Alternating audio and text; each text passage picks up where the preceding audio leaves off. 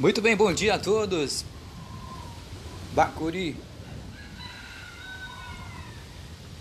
10h37 da manhã.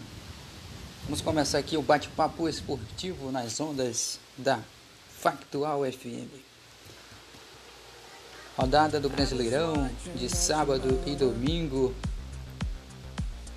Começando por sábado, Tivemos a vitória do Flamengo para cima do Santos, 1 a 0. Golaço do Gabigol com cobertura. O Flamengo terminou esse primeiro turno na liderança do campeonato. Tivemos também a vitória do Palmeiras para cima do Cruzeiro, 1 a 0, gol marcado pelo Bruno Henrique. 1 a 0 para o time do Palmeiras. Palmeiras voltou à vice-liderança. Tivemos também a vitória do Vasco para cima da Chapecoense.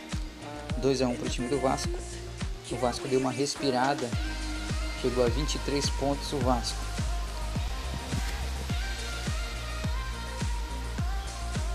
Botafogo e Ceará ficaram no empate em 0 a 0. No domingo tivemos a vitória do Internacional para cima do Atlético Mineiro fora de casa, 3 a 1, jogando com o time reserva, o time do Inter. Abriu 3 a 0 e o Atlético diminuiu. O Atlético Paranaense perdeu em casa, também jogando com o time reserva, perdeu para o Havaí por 1 a 0. Jogos das 4 da tarde tivemos o jogo entre Bahia e Fortaleza, ficou no empate 1 a 1.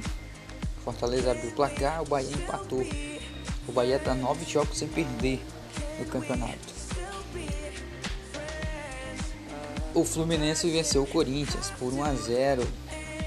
Gol do Paulo Henrique Ganso num frangaço do goleiro Cássio um frango bizarro do do Corinthians. E o Fluminense, com essa vitória, saiu momentaneamente da zona do rebaixamento, colocou o Cruzeiro lá.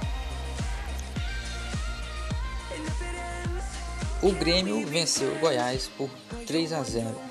3 para o Grêmio, 0 para o Goiás.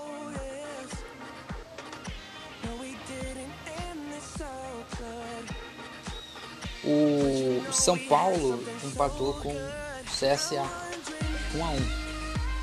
Um para o São Paulo, um para o CSA. O CSA até abriu o placar. O São Paulo empatou no finalzinho com o Reinaldo. Jogo duro para o São Paulo. Foi no Urumbi ainda. A classificação do Brasileirão está assim. O Flamengo é o líder do campeonato com 42 pontos, seguido pelo Palmeiras, que vi na segunda posição, com 39. O Santos caiu para terceiro com 37. O Internacional agora em quarto com 33. O Corinthians é o quinto com 32.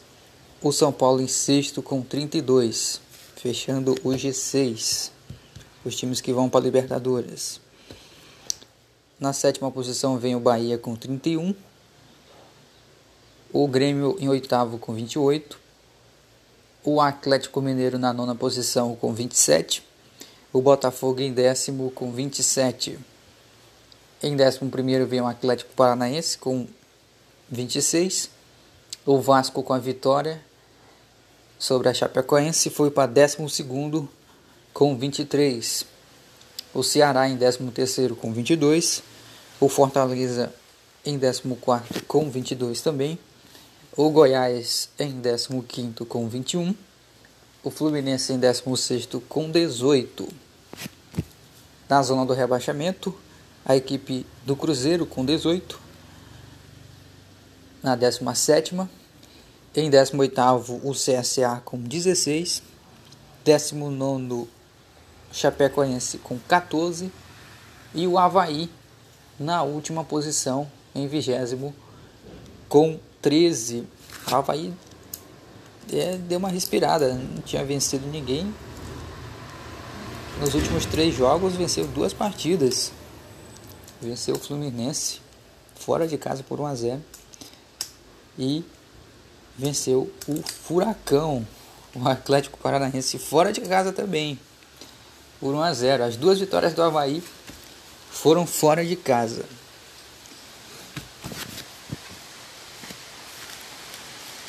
Brasileirão volta no próximo final de semana, começa o segundo turno do Brasileirão.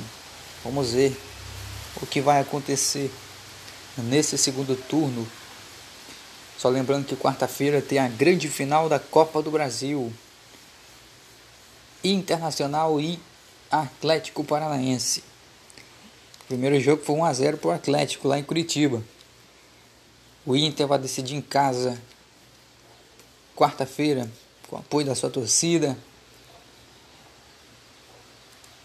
O Atlético joga pelo empate para ser campeão. O Internacional, se vencer por um gol de diferença, leva a decisão para os pênaltis. Para ser campeão, precisa vencer por dois ou mais gols de diferença.